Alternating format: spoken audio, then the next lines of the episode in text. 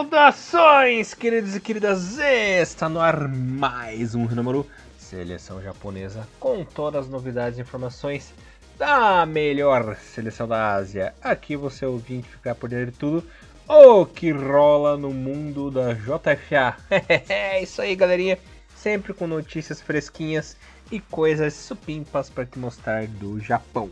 Como sempre, vocês estão na companhia de Elias Falas, o Barboninha Alegria na apresentação comentários dele, a lenda, o Tyrant brasileiro, Mr. Thiago Recruz, o maior fã de Biohazard que existe no Brasil. Tudo bem com você, meu irmãozinho? salve, salve Elias, bom dia, boa tarde, boa noite a todos os nossos queridos ouvintes. Estamos aí juntos, não para destruir Rancon City, como fizeram no final do terceiro jogo da franquia, mas para fazer o segundo Inomaru da semana, já que alguns dias atrás é, eu fiz rapidamente uma versãozinha solo só para ficar todo mundo informado da última rodada e também né, dessa, dessa data histórica, né, aliás, aconteceu durante essa semana, que foi a, a comemoração de 28 anos da J-League, né, uma data bem interessante, aconteceu na última rodada, vulgo rodada 14, mas, dia, pouquinhos dias depois, a gente já está abarrotado de novas informações. Temos não uma, nem duas, mas três listas de convocações, uma maratona de jogos da JFA. Então, por isso, dois Rinomarus essa semana. E é isso aí, meu querido amigo Elias Fowlers. Maravilha, Mr. Thiago Cruz. Pra quem não sabe, a JFA com suas peripécias doidinhas, doiduchas, fez três convocações, pessoal. Duas da seleção principal e uma da seleção olímpica. Começando aqui pela primeira convocação, o jogo de uma partida só, valendo contra a seleção do Myanmar nas eliminatórias. O jogo será lá na cidade de Tiba, né? Dia 28 de maio. Lembrando, recapitulando antes de falar a convocação aqui, recapitulando as eliminatórias da Copa do Mundo da Ásia, né? Estamos já na. Tem gente que tá na sétima rodada, tem gente que tá na quinta, que é o caso do Japão, e tem gente que tá na sexta, que é o caso do Tadiquistão, né? Lembrando que oficialmente, oficialmente, tá na sexta rodada, né, Tiagão? Mas algumas equipes acabam antecipando. E o Japão está no grupo F, e a situação é a seguinte: o Japão é o líder com 15 pontos, com 5 jogos. Em segundo está o Tadiquistão com 10. Terceiro, Kirguistão com 7. Myanmar com 6, o nosso oponente dessa vez. E a Mongólia na última qualificação, que já não tem chance alguma de classificação. É, falando da primeira convocação aqui, Tiagão, foram chamados para jogar nos relvados de Tiba do goleiro de Kawashima, Daniel Schmidt, e Kosuke Nakamura. Laterais, o Nagatomo, Hiroki Sakai, Muroya, que o Thiagão ama, Hashioka, Yukinari Sugawara. É, zagueiros centrais, Yoshida, o Edinha, que nossa, o Edão da massa que o Thiagão ama tanto, inclusive até chaveiro. Yuta Nakayama, que no meu ver evoluiu muito de 2019 para cá, né, Thiagão? O Nakayama que foi um cara que a gente pegou muito no pé na Copa América, mas deu aquela maturada, né? Aquela amadurecida. E o Tomiyasu. Volantes temos o Ataru Endo, Hashimoto e o Morita, que o Thiagão ama também, também gosta dele. O Meias Haraguchi, Junya Minamino, Kamada, Miyoshi, Keita Endo, no União Berlim. Olha só o Endinho, hein? Ritsu Doan e Kubinho. Atacantes Osako e Asano. Dessas, dessa grande lista aí desse jogo, o que eu mais fiquei feliz foi a vinda do Endinho, né? O Endinho que está se aprimorando aí no futebol alemão, né, Tiagão? É, gostei do Morita também. E o Hashimoto que cravou seu nome no futebol europeu de vez, né? Exatamente, Elias. É uma convocação interessante. Claro, sempre vai ter um nome ou outro que vai estar faltando. A gente até conversa sobre isso nos bastidores, né? A gente faz as gravações. É difícil ter uma convocação que agregue, que agregue todo mundo que a gente acha que deve ir ou não, né? Então é, é muito complicado. Mas, no geral, para esse primeiro jogo contra uma seleção bem fácil, tá? Que é a Mianmar, a gente já. Bem, não vamos nem se alongar em falar o que, que nós achamos dessa fase de grupos, né? A gente já falou diversas é. vezes, então a galera tá, né? Cor salteado. Bem, acho interessante a, a, essa, essa oportunidade que tem aí do Seimuroi ainda, né? Até essa, essa convocação dele mostra que também nós estamos sim numa situação não muito confortável de, de laterais. Eu acho que os laterais são, a, são ainda as vagas mais entreabertas na seleção principal, pensando. muito mais frágeis, e, e, obviamente, porque nós temos o Nagatomo muito cansado, nós temos um Hiroki Sakai que não é o titular absoluto que ele gostaria de ser, né? E aí, se a gente for vendo que nome por nome, né? Então a gente tem aí agora o, o Hashoka, né? Também agora jogando também na Bélgica, né? O, o, o Sugawara que é essa essa possibilidade e o Semoroya que na minha opinião ele jogava muito mais quando estava aqui no Japão, mas aí era outros 500. Mas assim, na, nas laterais é, é a situação um pouco mais complicada. Eu gostaria muito que a seleção não ficasse nessa dependência muito da galera muito mais antiga. É, falo isso porque a volta né, dele, né, o último Highlander da seleção japonesa, que é o Eiji Kawashima, mostra que a possibilidade de nós temos um, um, um, jogador muito, né, muito mais velho do que os demais na Copa do Mundo, assim como foi o Kawaguchi para 2010, né, de ser uma convocação muito mais para você fazer um auxílio fora do campo do que dentro do campo, acredito sim que pode ser o Kawashima esse nome. Eu não consigo imaginar muito, Elias, que a, a volta do Kawashima para a seleção seja pensando em ser titular na Copa do Mundo.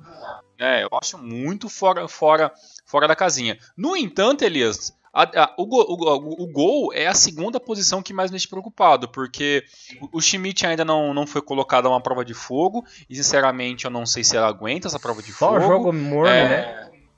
Exatamente. O Kozi Nakamura, eu acho ele sensacional, mas ele tem um negócio muito complicado que foi aquele ano meio sabático dele jogando a parte de baixo, né, da J-League e é, tal, e J2 e tudo mais. Então, assim, muito complicado. Ele perde um ano de jogar em alto nível e também é outro goleiro que não foi colocado à prova. E aí, como não tem um terceiro nome, né, é, fixo na seleção japonesa, fica meio que pipocando uma, um nome ou outro, né? Poderia ser o Sr. Higashi Guchi? Poderia ser de outros tempos, mas infelizmente passou o tempo dele. Então aí nós temos essa vaga em aberto. Dos demais, Elias, a parte de, de alguns zagueiros centrais bem interessante, né? O Nakayama, como você falou, a gente já bateu muito nele, mas é um cara muito interessante. De volante, nós temos N possibilidades e acredito que todas elas devem ser bem interessantes de ver. Menos o Kento Hashimoto, que é um cara que eu, que eu acho incrível, adoro, acho ele um excelente J-Leaguer que agora está jogando lá na Rússia, mas em questão de Copa do Mundo, sinceramente, não sei se aguenta também. Acho que se o, se o Hashimoto fosse para a seleção hoje para uma Copa do Mundo, seria assim para ser banco. E na parte da frente, tirando o Genki Haraguchi, os demais é, são nomes bem, bem legais de se ver. Aqui, espero muito que neste jogo o Keita Endo jogue. Então, dos demais nomes, eu acho que vai ser um jogo bem interessante, completo né? Um jogo morno. Acredito que se, que se o Japão perder de Mianmar, tem que todo mundo jamais ser convocado novamente, uhum. porque é uma seleção que beira o Aposenta ridículo tudo. em questão de aposenta todo mundo. Então é um jogo fácil, né? Que dá aí pro, pro Moriaço testar todo mundo que não, tem na, não na segunda lista e fazer um bom resultado contra a pior equipe é, dessa nossa chave. E digo mais, né? Acredito que, é, que não é a, a, a equipe mais fácil é, é, uma das equipes mais fáceis da, da, da, da, chave, como assim uma das equipes mais fáceis da competição, né? Só a Myanmar só não é pior do que a Mongólia, que aí Mongólia, claro, é café com leite. É verdade. É, três comentários que eu quero fazer nessa lista aqui. Primeiro é a expectativa pro Endinho, né? Vamos ver como é que ele vai uhum. sair. O segundo é que essa convocação foi restrita ao futebol europeu. Não sei por quê, porque Myanmar é uma seleção fraca e os outros jogos são mais complicadinhos, né? entre aspas, mais complicadinhos, que nem entra o pessoal da J-League. uma coisa meio boba do JTVA. E o terceiro é que no gol você tem toda a razão, né? É, por exemplo, o Gonda na Copa da Ásia, que foi a prova de fogo dele, ele deu umas falhadas ali, né? Então, até o próprio Osako da seleção olímpica deu uma falhadinha ali na Copa América também, né? Então, realmente a meta japonesa tá em aberto. A próxima lista é a seguinte, galerinha teve essa convocação aí com os jogadores europeus e o complemento dos jogadores da J-League, que são os jogos contra a Jamaica do amistoso na Kirin Cup no dia 3 lá em Sapporo, no Sapporo Dome, e contra a Sérvia no dia 11 de junho também na Kirin Cup em Kobe, né? E também os jogos das eliminatórias do contra a seleção do Tadiquistão, na cidade de Osaka, e também contra o Kirguistão em Osaka também, né? No dia 7 de junho e no dia 15. Então, entre os amistosos, tem é, o amistoso contra a Jamaica dia 3, dia 7 o jogo das eliminatórias, mais um amistoso contra a Sérvia dia 11 e fechando dia 15 contra o Kirguistão. A lista é a seguinte: goleiros, Kawashima, o Gon, o Gondão voltando aí, Daniel Schmidt e o Kosuke Nakamura. Laterais temos Nagatomo, o Sho Sasaki, que o Thiagão adora, né? carinha, o boquinha de chupeta. Miki Amane no frontal ganhando oportunidade. Muroya no Hanover. E o Ogawa. Lembrando que o nosso querido Sakai ele foi para uma outra lista que a gente já vai contar para vocês daqui a pouco. É, temos o Taniguchi do frontal, o Gen Shoji, o Eda e o Nakatami aí de zagueiros. É, Yoshida a gente vai contar para vocês daqui a pouco também. É, Hashimoto, Hidemasa Morita e o Hayao Kawabe de volantes. Meias, nós temos o Genki Haraguchi, o Junya Ito, o Minamino, o Kamada, o Sakamoto do Cereço Osaka e o Furuhashi, que eu e o Thiagão a gente adora do seu Kobe. Atacantes não mudaram. Osako e Asano, Thiagão. Asano é o Coringa da vida, né? Elias, uma pergunta para você sobre essa segunda convocação, né? É, o, será que já que a gente não pode com, com, depender muito ainda do, do Schmidt ainda, se, uh, será que o Gonda não poderia ser este o nome uh, atual para se manter? Porque o Gonda estava sendo, ele estava jogando como um titular, né? Então quatro, é, é, quatro goleiros, sinceramente, eu não sei se está realmente faltando ali é, se, o, se no caso o treinador está realmente com essa dúvida de quem pode ser esse terceiro goleiro para a seleção, ou se o Eiji Kawashima ou até mesmo o Gonda estejam fazendo essas últimas aparições na seleção é, é, apenas para tirar últimas dúvidas, né? Mas assim, quatro goleiros, eu sinceramente acho um pouco demais. É, na parte das, nas partes das laterais, antes que, que, que você complete sua opinião, é, volta aquele problema, né? A gente, a gente volta a ter alguns testes diferentes, né, mas ainda se mantém o Nagatomo né, entre, entre os jogadores eh, que vão ser utilizados. E assim, Elias, ainda eu não consigo descer muito com o Show Sasaki, sabe? Nada contra ele, acho um cara interessante, cabeceia muito bem, tem um controle de bola interessante. É o Amani um, um, bom chute, né? Um bom tiro no escuro aí, a gente, a gente não sabe muito que vai, se pode, que, que pode acontecer, né? Mas esse jogo tá mais para tá, tá, mais para Muro e até para para o essas esses próximos jogos, né? Essa sequência, essa segunda sequência de jogos da seleção principal, eu acho mais interessante e acredito que a gente vai ter os embates mais é, talvez um pouco mais complicados, né? Principalmente contra a Sérvia, né? A Sérvia é uma é uma equipe chata, de, de, uma equipe forte de se enfrentar, uma equipe complicada e está numa melhor fase, né? Eu até tentei pesquisar ali os últimos jogos é, é, da, do, das equipes que nós vamos fazer uns amistosos, Elias, e eu consegui algumas informações que é o seguinte, tá? É bom lembrar que as equipes é, que não disputam nos grandes centros europeus, elas tendem a estar tá jogando menos, né? No caso, é, acontece isso muito com a Jamaica, né? A Jamaica, ela ela disputou ali a, é, digamos que a Liga, a Liga das Nações, né, que é a Liga B ali da, da CONCACAF ali e tudo mais, no, em 2019. E em 2020, Elias, a,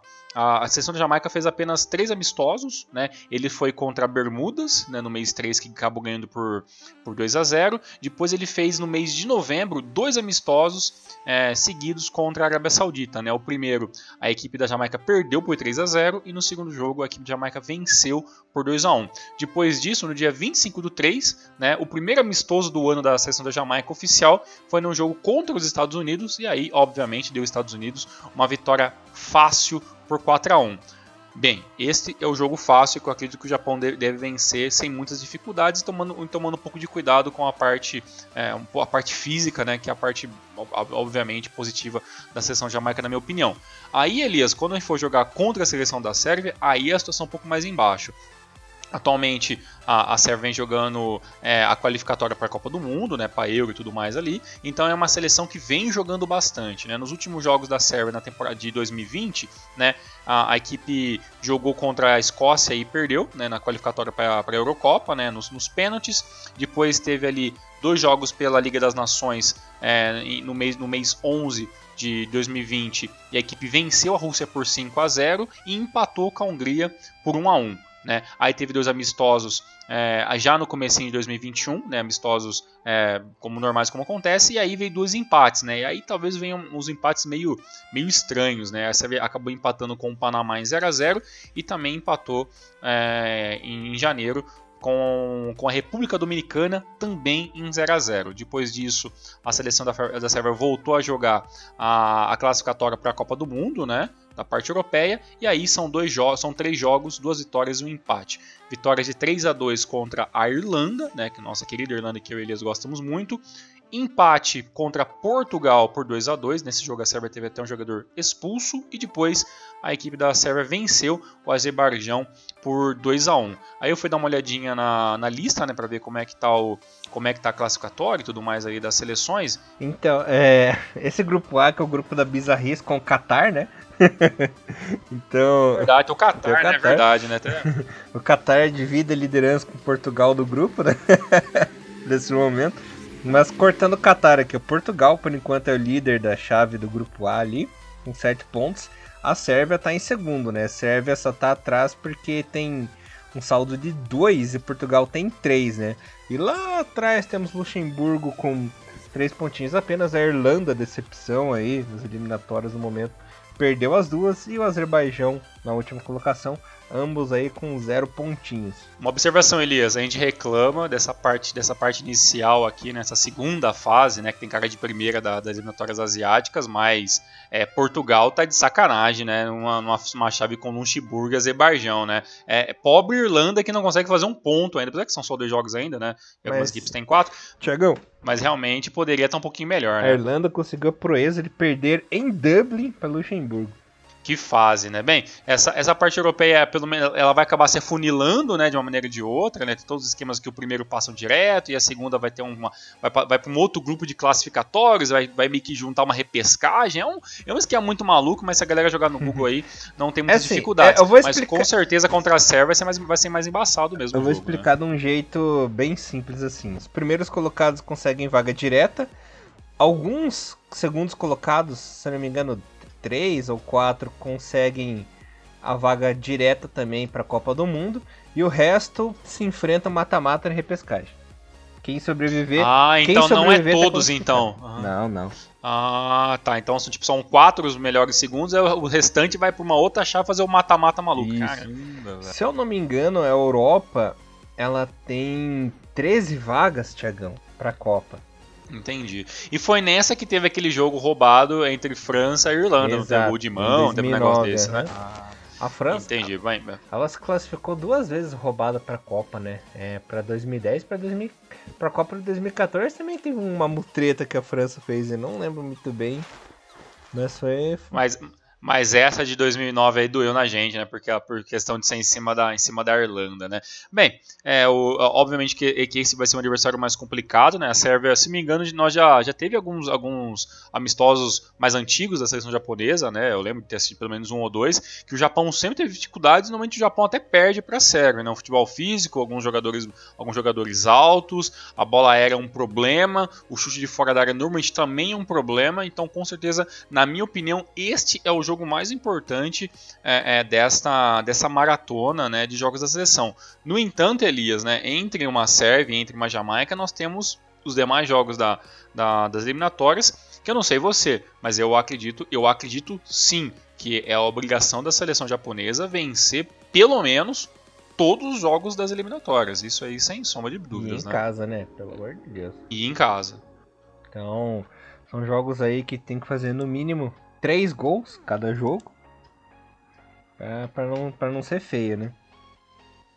Pois é, concordo exatamente. Com a questão do, do, dos outros jogadores que foram, que foram chamados, né? A, a questão do Asana a gente já brincou tanto, mas acredito que seja um dos, um dos jogadores que a comissão técnica atual né, da seleção japonesa é, acredita que pode ainda é, dar alguns frutos, né? Eu, acredito, eu, estou mais interessado em ver o, o, o, o Osaka jogando, né? Tem o, tem o Furuhashi também, que a gente acha interessante. Vamos ver como é que se sai o Sakamoto também, né?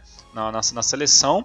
E Daichi Kamada, Minama, esses jogadores, Junyaito, a gente já sabe muito bem o que, o que esperar, né? E também, né, na parte de volante também, vamos ver, vamos ver que o que Kawabi também do, do, do, do Hiroshima né? Pode, pode mostrar se acontecer de ele acabar jogando, mas como a sequência de jogos é muito grande, eu imagino que a gente vai ter, é, pelo menos em cada dois jogos, a gente vai ter uma formação diferente, uma escalação diferente. Então, assim, é, é diferente, né? Tem, um, tem, uma, tem, uma, tem três convocações, é, claro, é bem diferente, mas a parte legal de ter vários jogos, né? Já vamos jogar praticamente cinco vezes em um, em um curto espaço de tempo, né? Então vai ser interessante que a gente vai poder ver todas as possibilidades de ideias do Moriaço, né? Então essa vai, na minha opinião, vai ser a grande prova de ver se, se o Moriaço tem ou não bala na agulha de mostrar que ele tem mais de uma ideia para a seleção. Né? Agora, se ele começar a repetir muitas vezes é, o mesmo padrão de jogo, é porque basicamente ele já está com a equipe fechada e chamou um monte de gente para fazer viagem né? e, e, e, desfalcar um time ou outro aí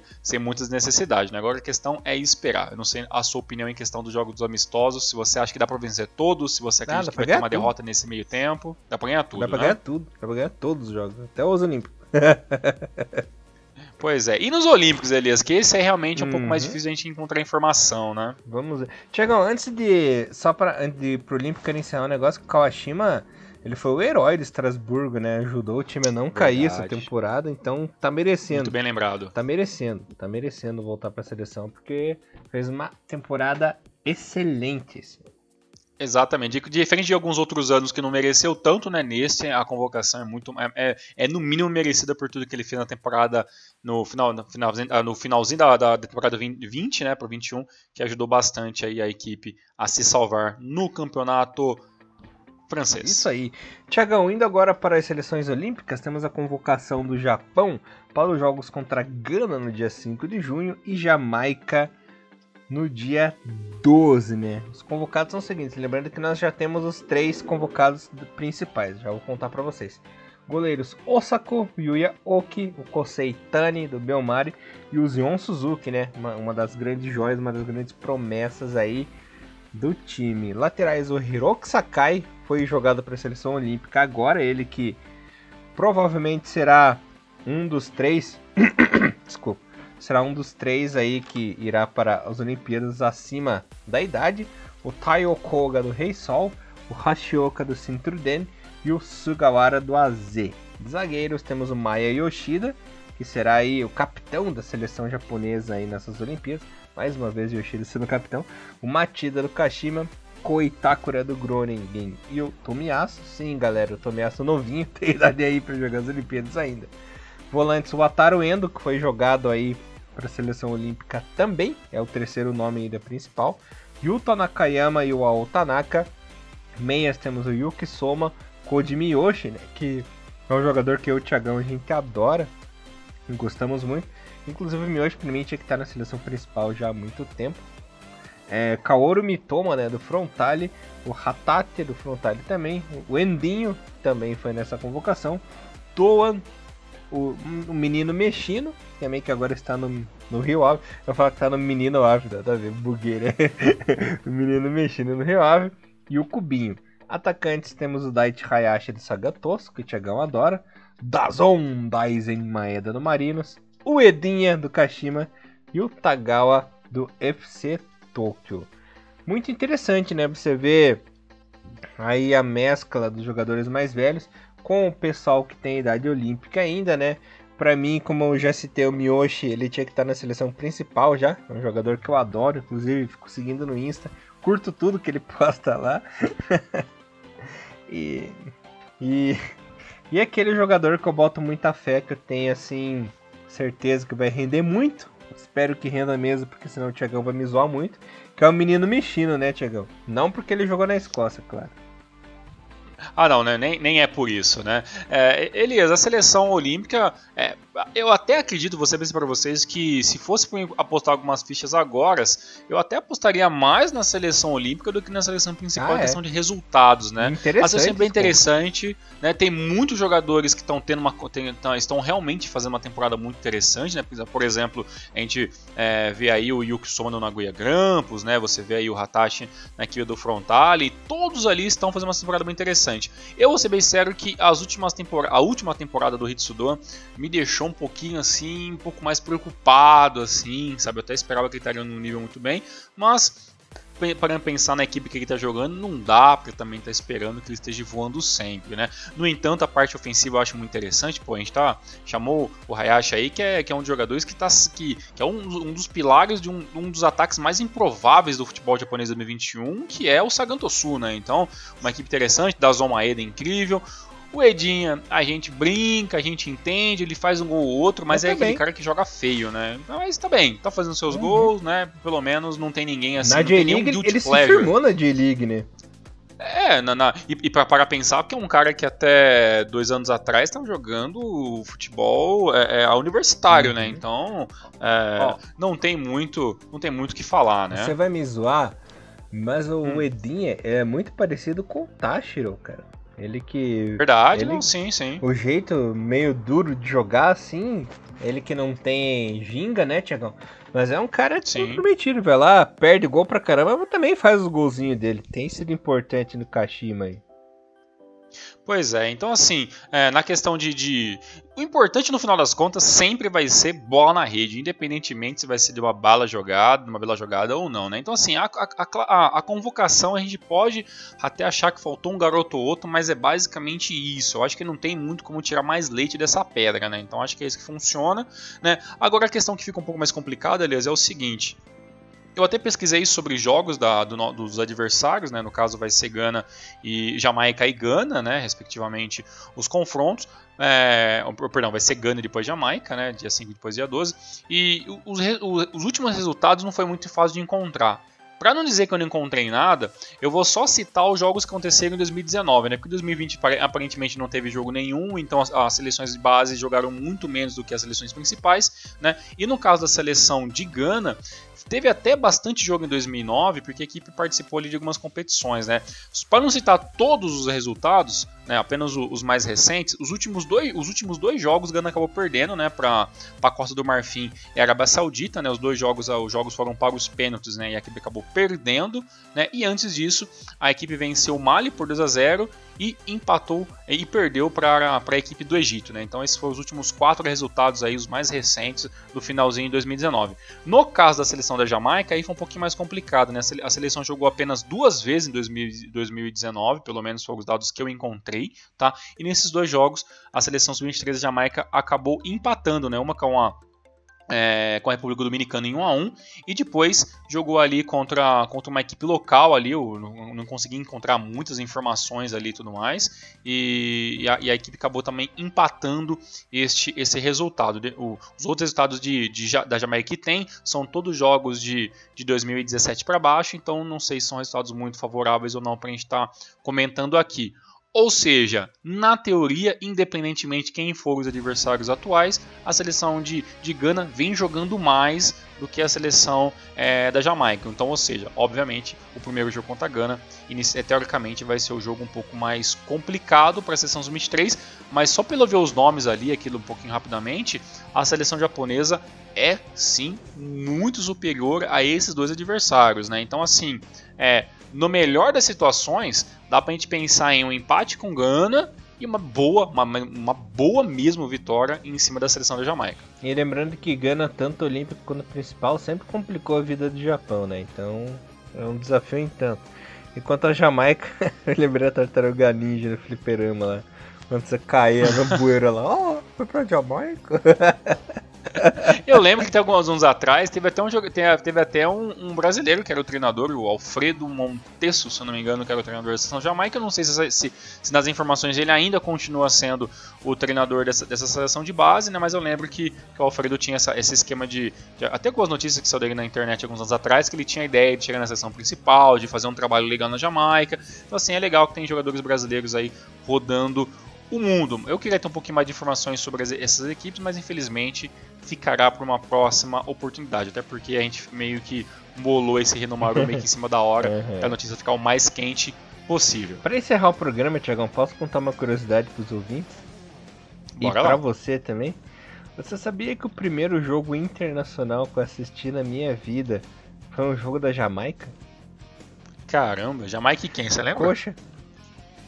Ah, o Jamaica e Coxa. Nossa, mas que ano que foi isso aí? Foi em 98, cara. Caraca, foi, a Jamaica caramba. tava fazendo preparação para a Copa do Mundo. Na época o treinador era o René Simões, né? Hum. Aí eu não sei porque cargas da água eles resolveram vir jogar aqui no Brasil e fizeram um amistoso contra o Coxa. Bem, isso é, isso é realmente bem aleatório. a, a, a, seleção, da, a seleção da, da, da, Jamaica, né, é uma seleção que, é, claro, sempre foi muito mais carisma, né, do que, do, do que realmente bola na rede, mas é, é uma seleção que por estar tá na CONCACAF, assim, por durante tantos anos, eu jurava que talvez tinha, poderia ter tido alguns frutos um pouco, um pouco melhores, assim, mas as últimas gerações da Jamaica acabou ficando muito na, na é, muito na mística, né, de ser um futebol extremamente alternativo e tudo mais do que realmente do que é. No caso de Gana já é uma seleção muito mais física, né, já tem uma escola um pouco mais consolidada, é uma das grandes forças do futebol é, do futebol africano, então é, obviamente é sempre um adversário um pouco mais complicado. Elias, só para a galera não se perder, né, só para a gente a, afirmar mais uma vez, né, então o Japão joga dia 28 pelas eliminatórias contra Myanmar, depois joga dia 3 é, do mês 6 contra a Jamaica, depois no dia 7 joga, joga novamente é, eliminatórias contra o Tajiquistão, depois dia 11 amistoso contra a Sérvia, depois fecha as eliminatórias no último jogo contra o Kirguistão no dia 15, e, aí, e é entre, entre todos esses jogos né, da seleção principal, tem no dia 5 o jogo contra a Gana e depois no dia 12 contra a Jamaica sub-23/24. Perfeito, isso aí. Fechou. Então, vamos aguardar então bons resultados e obviamente a gente vem, a gente vai esperar todos esses jogos acontecer e trazer um grande compilado de tudo que aconteceu nesses últimos nesses nessa grande maratona de amistosos do, do mês 5 pro mês 6 da seleção japonesa. É isso aí, Tiagão. Maravilha, galerinha. Voltamos na semana que vem? Até semana que vem, um forte abraço. Até semana que vem, pessoal aí. Nomaru, levando o melhor futebol japonês para vocês, galera. Desculpa o programinha corrido. Valeu! Valeu, tchau, tchau. さよなら。